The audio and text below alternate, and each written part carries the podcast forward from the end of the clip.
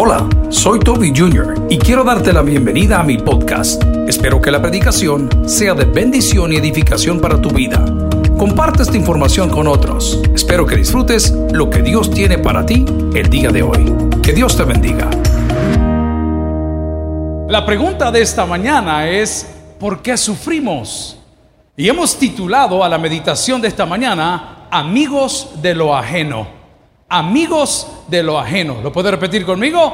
Amigos de lo ajeno. La palabra del Señor en Santiago capítulo 4, versículos del 1 en adelante dice, ¿de dónde vienen las guerras y los pleitos entre vosotros? ¿No es de vuestras pasiones las cuales combaten en vuestros miembros? Codiciáis y no tenéis, matáis y ardéis de envidia y no podéis alcanzar. Combatís y lucháis, pero no tenéis lo que deseáis porque no pedís. Pedís y no recibís porque pedís mal, para gastar en vuestros propios deleites. Oh almas adúlteras, ¿no sabéis que la amistad del mundo es enemistad en contra de Dios? Cualquiera pues que quiera ser amigo del mundo se constituye enemigo de Dios. Oremos al Señor. Padre, háblanos al corazón, manifiesta tu gracia, tu poder, tu misericordia en esta tu iglesia como en cada hogar, en cada móvil, en cada tableta y computadora donde se comparte el mensaje de salvación a través de los miles de predicadores que hoy abrimos tu palabra. Perdona nuestros pecados. En Cristo Jesús lo pedimos y la iglesia dice, amén. Pueden sentarse amigos y hermanos. La gran pregunta que tenemos es por qué nos hemos convertido en amigos de lo ajeno. Todos aquellos que hemos nacido de nuevo a la familia del Señor, tenemos una nueva naturaleza y esa nueva naturaleza nos da a nosotros nuevos lineamientos. Cuando usted deja de laborar en una empresa y llega a otra empresa, usted no puede llegar con los lineamientos de la antigua empresa diciendo, es que yo siempre lo hice así. Porque la nueva empresa le va a decir a usted, pero aquí las cosas son diferentes. Quiero que lo diga conmigo, pero aquí las cosas son diferentes. Toda aquella persona que quiera vivir en Cristo y actuar como solía hacerlo va a tener un grave problema. Su corazón estará lleno de amargura porque usted y yo nos hemos convertido en amigos de lo ajeno. Lo ajeno es todo aquello contrario a Dios. Lo ajeno es la antítesis de la gracia de nuestro Señor Jesucristo. Lo ajeno es todo aquello que cristianamente o religiosamente nosotros le llamamos pecado. Entonces, ¿por qué sufro? Porque me he convertido en amigo de lo ajeno. Pero hay personas que reflexionan en el camino. El otro día les contaba que entre todo el equipo de trabajo, pues tenemos de todo, ¿no? Pastores muy humildes, muy serviciales, pastores soberbios, pues de todo hay. Pero en uno de los puestos de trabajo, un compañero dejó un reloj de esa alta gama, electrónicos que dicen hasta cuánto respira y cuántos pasos da, y el muchacho lo dejó ahí. Y de repente cuando volvió a su escritorio nos reporta y dice, pastor, el reloj del pastor fulano, del pastor fulano, no está. Y nosotros dijimos, quizás anda por aquí, ¿verdad? Algún malhechor, pero en esa zona solo hay pastores. Entonces el ladrón bueno dijo al ladrón malo, esta noche estarás conmigo en el paraíso. ¿eh? Entonces de repente comenzamos a preguntar y le digo yo, como siempre, a mi interlocutor, Pastor Jorge, haceme un favor. Anda a con fulano y hacele esta pregunta. ¿Lo tenés vos o no lo tenés? ¿Lo tenés tú o no lo tenés? Y aquel que le encanta el chicle y anda buscando siempre salsa para los tacos, se fue directamente donde el muchacho y dice, dice el pastor que si vos. Ese tipo de supervisor tan, tan, tan así. Dice el pastor que vos tenés el Y el hombre dijo, antes de que cantara el gallo tres veces, sí, yo lo tengo y mañana lo traigo. ¿Qué mal pastor? No, qué buen pastor. Porque muchos preferimos quedarnos con lo ajeno, amando lo ajeno, admirando lo ajeno, que significa todo lo que te aleja de Dios y por eso sufrimos. Y la palabra en Santiago nos decía, ¿de dónde creen ustedes que nacen sus lágrimas? ¿De dónde creen ustedes que nace su insatisfacción? ¿De dónde creen ustedes que nace su frustración? ¿De dónde creen ustedes que nace su enojo? Y es porque estás caminando con la gente equivocada. Una de las cosas que aprendimos de nuestro pastor general decía, yo no comparto mis bendiciones con incircuncisos. Se lo voy a traducir al lenguaje actual. Las cosas que Dios te dio son para la gloria de Dios. Gloria al Señor si se lo quiere regalar. Pero ¿cómo le explicamos? El talento que Dios te dio no es para andar cantando en los bares de San Salvador. Es para cantar en su casa. El carrito que Dios te dio, o el microbús, o el bus, o el blindado que Dios te dio, no es para andar llevando malas amistades. Es para que transportes a tu familia, te diviertas y cuando puedas también vengas a la casa del Señor. La belleza que Dios te dio no es para andarla exhibiendo en TikTok. Rico, rico, rico, rico, rico, rico, rico. La belleza que Dios te dio es para que la compartas con el hombre o con la mujer de tu vida. Si no es pecado ser bonito, regular, no es pecado ser exitoso, millonario, el pecado es cuando amamos más las cosas que a Dios. No es pecado que te hayas comprado un buen auto, un buen traje. No es pecado. Son bendiciones que Dios te dio a través de tu trabajo o por una herencia o porque hiciste un esfuerzo extraordinario. Eso no es pecado. El pecado es cuando algo se interpone entre tu comunión con Dios y Él. Y normalmente estos personajes son aquellos que tú llamas amigos. Existimos personas que esta mañana no estamos en ninguna iglesia porque estamos pasando tiempo con los amigos. Y un amigo jamás te alejará de la presencia de Dios. Quiero que lo diga conmigo. Un amigo jamás me alejará de la presencia de Dios. Un amigo no te dice, venite al desayuno que tenemos a la hora que tú sirves, en el día que tú sirves, en la iglesia donde tú sirves, porque sabe que es la hora que sirves. Yo no te digo que no vayas, no te digo que no participes, eso yo no soy ridículo, yo soy religioso. Solo te estoy diciendo que un verdadero amigo no te pone en posiciones incómodas. Un verdadero amigo no te va a llamar por teléfono el día de mañana, mira fulano, fíjate que quiero sacar un crédito para la casa. ¿Y de cuánto es? 35 mil dólares. ¿Crees que me das la firma? Eso no lo hace un amigo. Porque un amigo se te ofrece antes que tú le llames. ¿Alguien entendió la palabra el día de hoy? Es diferente la cosa. Gloria al Señor por ello. Si es tu amigo, no se lo vas a tener que pedir. Si es tu amigo, lo hace. Y hay una bendición en eso. Por eso Jesús, y ahí vamos a aterrizar, es el único amigo en el cual puedes confiar. Porque no hay cosa más grande, no hay cosa más bella en la vida que dar su vida por los amigos. Un amigo no tiene horario, un amigo no tiene fecha. Un amigo no tiene presupuesto. Si es el cumpleaños de su amigo, usted se va de bolsa porque es su amigo. Pero tú le llamas amigos a los gorrones que andas alimentando en tu casa.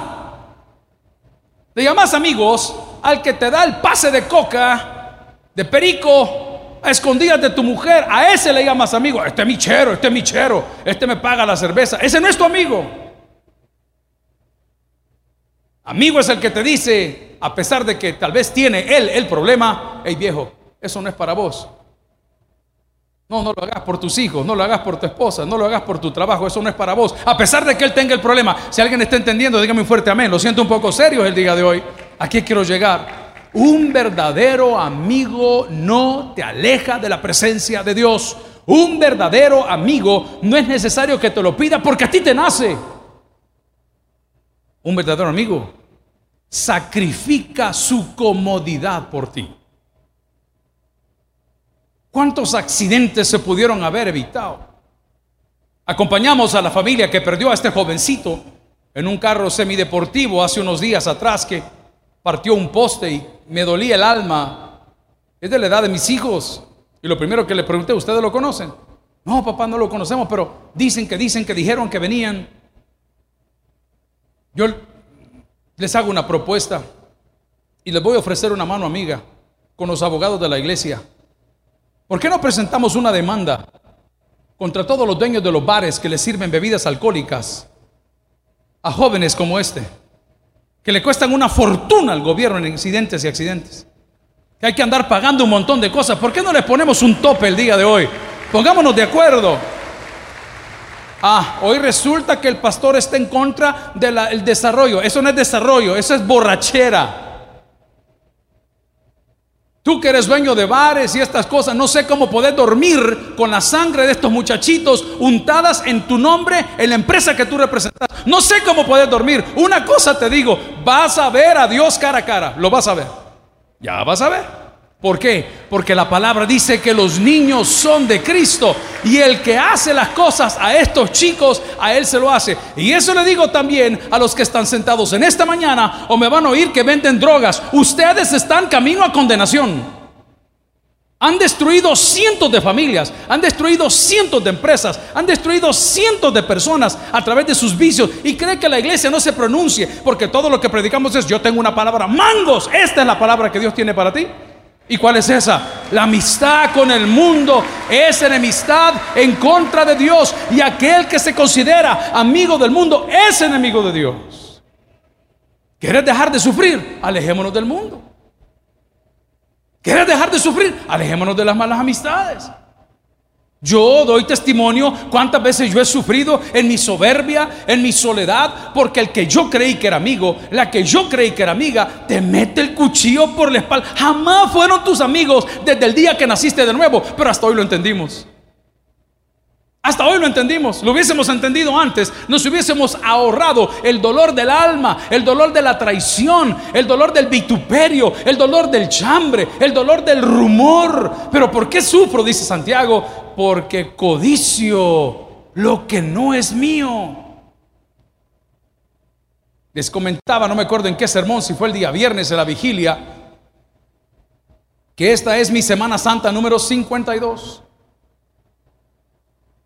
52 Semanas Santas. Siempre quise andar con cachetero en la playa y nunca pude, fíjate, 52 años. Nunca se me fue la gran lonja que anda colgando por aquí, por otro lado. Nunca. Siempre quise cantar, le dije yo, la de Luis Miguel, cuando calienta el sol. Viquincito blanco así, papichulo, parado así, ¿verdad?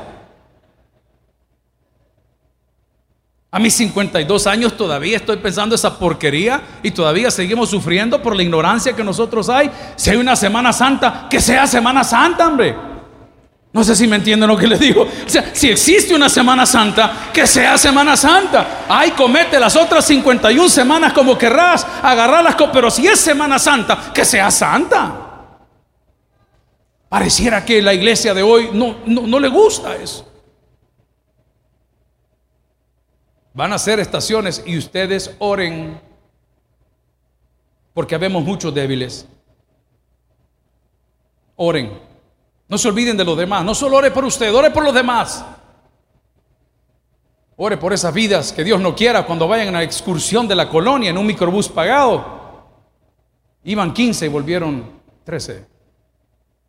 Porque uno se lo llevó a la corriente. Porque andaba bebiendo.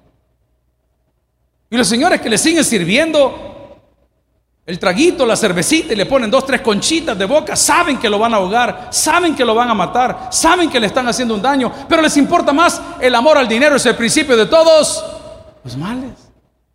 Esos no son tus amigos. Cuando mis hijos salen ahora que dice, papi, vamos a ir para la playa, lo primero que veo si está la hielera de la casa. Y cuando ya no la veo, entonces les hago una llamada. ¿Qué llevan ahí? Leche, papá. Leche, solo leche. Y yogur. Semejante alcohólicos. Y me voy a morir así. Y nunca voy a cambiar. Porque yo tuve un papá que hizo lo mismo y por lo que él hizo, a mí me salvó de un montón de tribulaciones. Sé tú el papá incómodo. Sé tú la mamá incómoda. Ese es tu rol. Eres papá, no eres amiga, no eres amigo, eres papá. Si uno es pastor, uno es pastor, gloria a Dios. Pero vas a sufrir menos porque por lo menos tus hijos se fueron advertidos. Hace poco los senté a todos en la mesa y les dije, miren señores, desde que estoy como representante legal de una institución que tiene 500 filiales, son un montón de responsabilidades. Todo el mundo te quiere sacar cinco pesos, todo el mundo te quiere demandar, todo el mundo te quiere trabar, todo el mundo te quiere hacer algo. Es impresionante. ¿Qué van a hacer? Les dije yo. Sin una de estas demandas, yo quedo detenido. Se quedaron. Y eso puede pasar. Así como está el sistema judicial, cualquier cosa puede pasar. No sé si entiendo, se lo explico. ¿Le van a cortar la cabeza a la gente incómoda o no? ¿Me entiendo? Lo explico. Te revierten las cosas, te dan para un lado, te dan para... Y si, ¿cómo es posible? Así es el Salvador. Pero falta que conozcas cómo es Dios. ¿Cómo es Él? Fiel. Gloria al Señor, fiel. Les preguntaba, ¿qué van a hacer? ¿Saben a quién van a llamar? ¿Saben qué cosas tienen que hacer? Les digo a mis compañeros, ¿saben quién va a venir a predicar aquí? ¿Por qué cree usted que no salí yo a ordenar a mi pastor? Si es un privilegio ordenar al ministerio. Porque no es el hombre, papá. La gente se casa con los hombres. Ese es el grave error. Estamos a 44 años y pareciera que lo que estamos celebrando es el nacimiento del pastor. No, señores, es el nacimiento de la iglesia. No sé si usted me entiende. Y se lo dije a mi compañero de oración hace tres minutos, viejo, estoy incómodo con esto. No veneramos a un hombre. Daremos gracias toda la vida por su vida. Pero el que dio la vida por nosotros no fue él, fue Cristo. Exalte al Señor. Gloria a Cristo.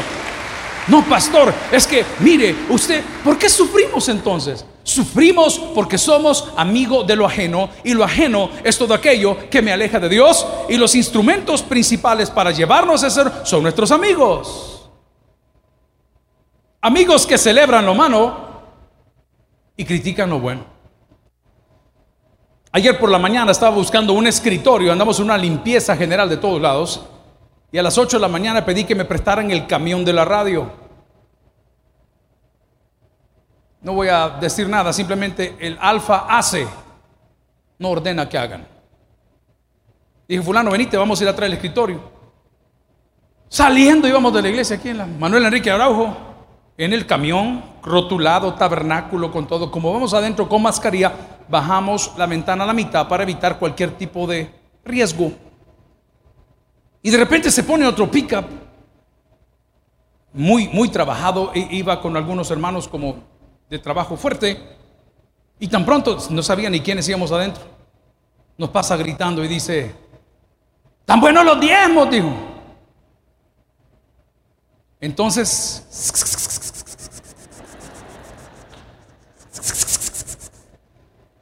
salió la serpiente que ando aquí adentro y me le puse al lado al carro y le bajo la ventana y digo, ¿qué dijiste? Que están buenos los diezmos, me dijo. Entonces me quité la mascarilla y algo sucedió. Padre, bendice a este hombre. Bien me conocen, ¿verdad? No, mentira, no fue así, sino que me puse al lado y le dijo, ¿y qué vos lo pusiste más? Y le dije. Porque lo que no pasó en tu año que no te haga daño. Esas son debilidades.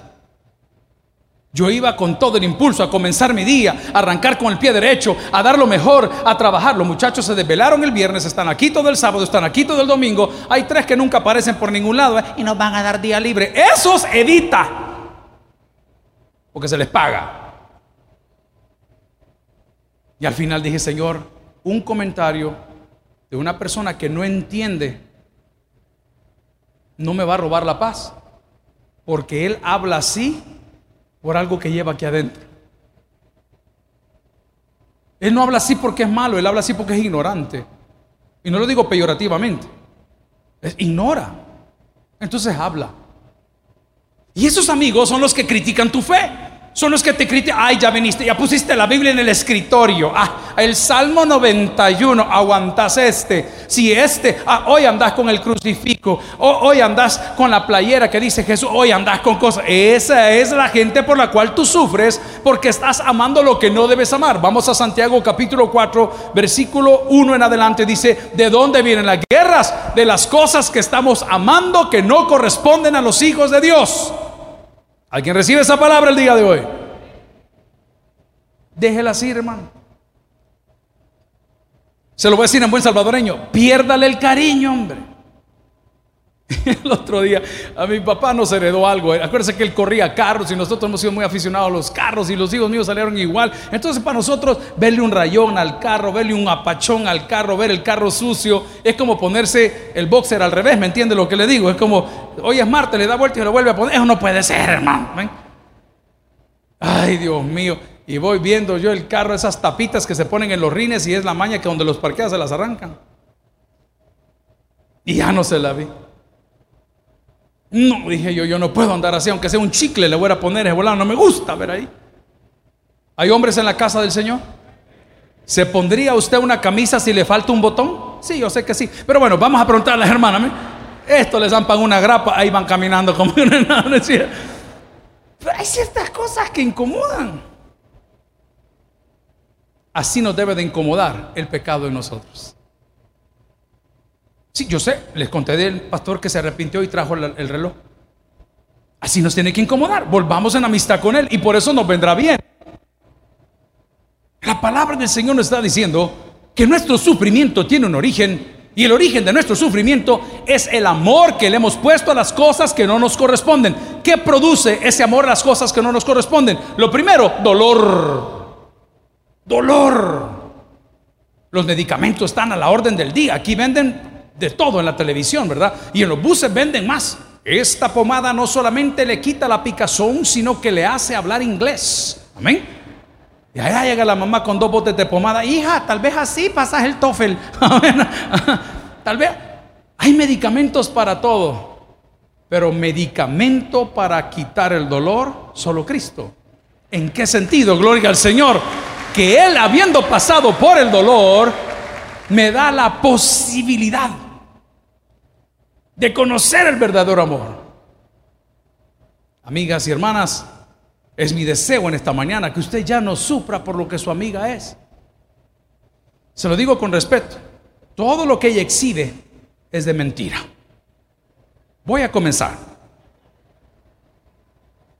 Las pestañas. Allá se fue a meter a San Diego, en el buche las traía aquí colgadas, ve aquí las traía en el primer tumbo que le revolcó, aquí andaba las pestañas la señora. La segunda, las cejas. Usted que la abraza, aquí le quedaron pegadas, mire aquí. El día del funeral, venía, vení, se te quedó, ¿qué? Pero usted sufre. Y le cree a todas las que se llaman influencers en algún momento las cosas que ahí ponen. Mi esposo y yo con una botella de vino al mediodía del viernes Hermana, por el amor de Dios, y usted haciendo pupusa bajo el sol allá, vendiendo en su puesto, y usted cuando ve a la señora dice, ay, yo como quisiera ser como ella. Nunca, nunca se avergüence de quien usted es. Se lo digo de corazón. Qué difícil. Ok, estamos hablando del dolor y del amor a las cosas porque queremos ser como otro, porque queremos vernos como otro, porque queremos vestir como otro. Mire, amigo y hermano, si la clave no está en la ropa, la clave está en la percha. Usted puede poner todas las marcas que tiene, pero el gran lunar del indio que anda, que no se le va a ir con nada. A no ser que se tatúe Louis Vuitton aquí, ¿va? Porque es café, igualito, ¿va? No lo sé. Y todas las marcas, y no es necesario. Pero por eso sufrimos. Todos pasamos por esa etapa. Esta predicación yo no pude haberla dado hace 20 años. Es mentira. Porque no lo sentía. Porque andaba en ese afán. Un día en los primeros pleitos que tuvimos hace 27 años en la casa, pleito serio. Me agarró una calentura de viejo enfermo y fui a vender el carro de la casa por comprarme un carro deportivo. De las peores decisiones de mi vida. Ya teníamos hijos y, era dos plazas. ¿Qué perdí? Un montón de plata. ¿Qué perdí? El gozo. ¿Qué produjo? Dolor. Porque estamos amando las cosas que no nos convienen. Cuando somos amigos de lo ajeno, tendremos dolor y tendremos soledad. Cuidado.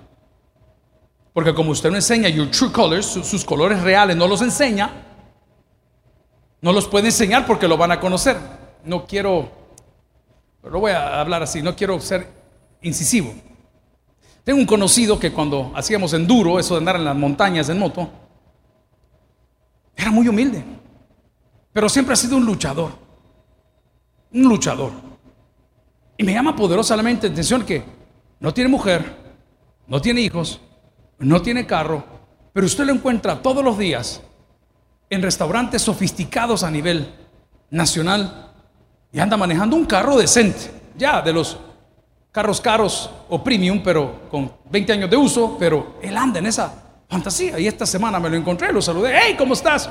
¿Qué pasó? ¿Cómo estás? Y desde que lo vi, este nunca aprendió. Nunca aprendió. La mejor marca que usted puede portar es la marca de Cristo en su corazón, hermano. No se preocupe por lo que maneja, no se preocupe porque ¿qué le va a causar? Soledad. Y a este amigo siempre que lo veo, lo veo solo. Porque él ama más las cosas del mundo, él ama más el, tener, el querer ser, el querer aparentar, solo. Pero también he visto gente tan linda y tan bendecida que su casa siempre está llena de personas, siempre están rodeados de familiares, siempre. La señora no se pone ninguna marca, pero no le falta nada. Ella no anda con doña Cookie, doña Puki, ni las conoce. Pero en el mercado cuando dicen, doña Antonia es la reina. Así, hombre, llévele esto, mire. Y la señora nunca ha ido al súper y así es, mire. Porque todo mundo la bendice. Te lo voy a decir en español. La Biblia dice, mejor es el buen nombre que la mucha riqueza. Cuando somos amantes de lo ajeno, Traducido mundo, Dios, pecado, además del dolor y la soledad, experimentamos traición. Porque mal paga el diablo a quien bien le sirve. No sé, ahorita somos famosos, ahorita estamos bien arriba, pero cometemos un error, un error. Y se nos desbarata el universo entero porque trabajaste para tener un nombre, no para tener familia. Para tener un nombre, no para ser amigos. Por eso la Biblia dice, haced amistades por medio de las riquezas injustas. Hermano precioso, reenfoque su vida el día de hoy. Quiero leerle el Evangelio de Juan, capítulo 15, versículo 11. No me diga que no se lo advirtieron. Estas cosas os he hablado para que mi gozo esté en vosotros y vuestro gozo sea cumplido. Quiero que lo lea conmigo. Vea esa gran pantallota que hemos invertido para que la vea, porque la señora dice que ve, pero no ve nada. ¿Ah? Le contaron que se encontraron dos señoras ya bien tomadas. Vea, y le dijo la una a la otra, ¿qué hora son vos? Le dijo, y le dijo, ya es tarde, le dijo la otra, porque no andaba a lo leer. Vea lo que dice ahí. Y estas cosas os he hablado para que mi gozo esté a dónde? En vosotros y vuestro gozo sea qué? No me diga que no le advirtieron. Voy a dar una opinión personal. No es tiempo para andar viajando. A ver, repita conmigo, por favor. No es tiempo para andar viajando. Solo a traer coralillo va a ir por allá. Niña, si están baratos los pasajes, también los ataúdes, hermano. No es el tiempo. Ya vendrá el tiempo. Ya más adelante. Pero no es el tiempo. Nos estamos jugando ruleta rusa. Este es suicide, anunciadito. No sabemos. Eh, hoy sale la cepa de Brasil, hoy sale la cepa de no sé dónde, hoy sale cepa Judas de dónde, vea. Pero la cepa y la cepa y la cepa y la cepa. Espérese, hermano. Hay más tiempo que vida. Pero si usted entiende lo que la prédica encierra el día de hoy, que sufrimos cuando somos amantes de lo ajeno. La palabra dice, si me acompaña en el texto de Juan capítulo 15, versículo 11, estas cosas os he hablado para que mi gozo esté en vosotros y vuestro gozo sea cumplido. Este es mi mandamiento. ¿Cuál es? Que os améis unos a otros como yo os he amado. Versículo 13. Nadie tiene mayor amor que este, que uno ponga su vida por quién? Por sus amigos. ¿Quién me puede dar perdón? Así es. Y un nuevo corazón. Precioso es el raudal Así es. No hay otro manantial. ¿Qué más quiere? Que esta Semana Santa sea santa. Voy a robarme esa frase de estas iglesias que dicen, pare de sufrir. Deje de amar las cosas que no son suyas. Deje de estar con los instrumentos del enemigo que le ayudan a poner sus ojos en cosas que no son suyas. Deje de comparar su vida con los demás. Deje de sufrir por las cosas que la vida no le dio. Y démosle gracias a Dios por la vida que se entregó por nosotros, que es Cristo. Termino diciendo, el que tienes para oír que oiga, vamos a orar. Gracias por haber escuchado el podcast de hoy. Quiero recordarte que a lo largo de la semana habrá mucho más material para ti. Recuerda, invita a Jesús a tu corazón. A cualquier situación, Jesús es la solución. Prueba Jesús. Si no te funciona, te devolvemos tus pecados. Muchas gracias y hasta la próxima.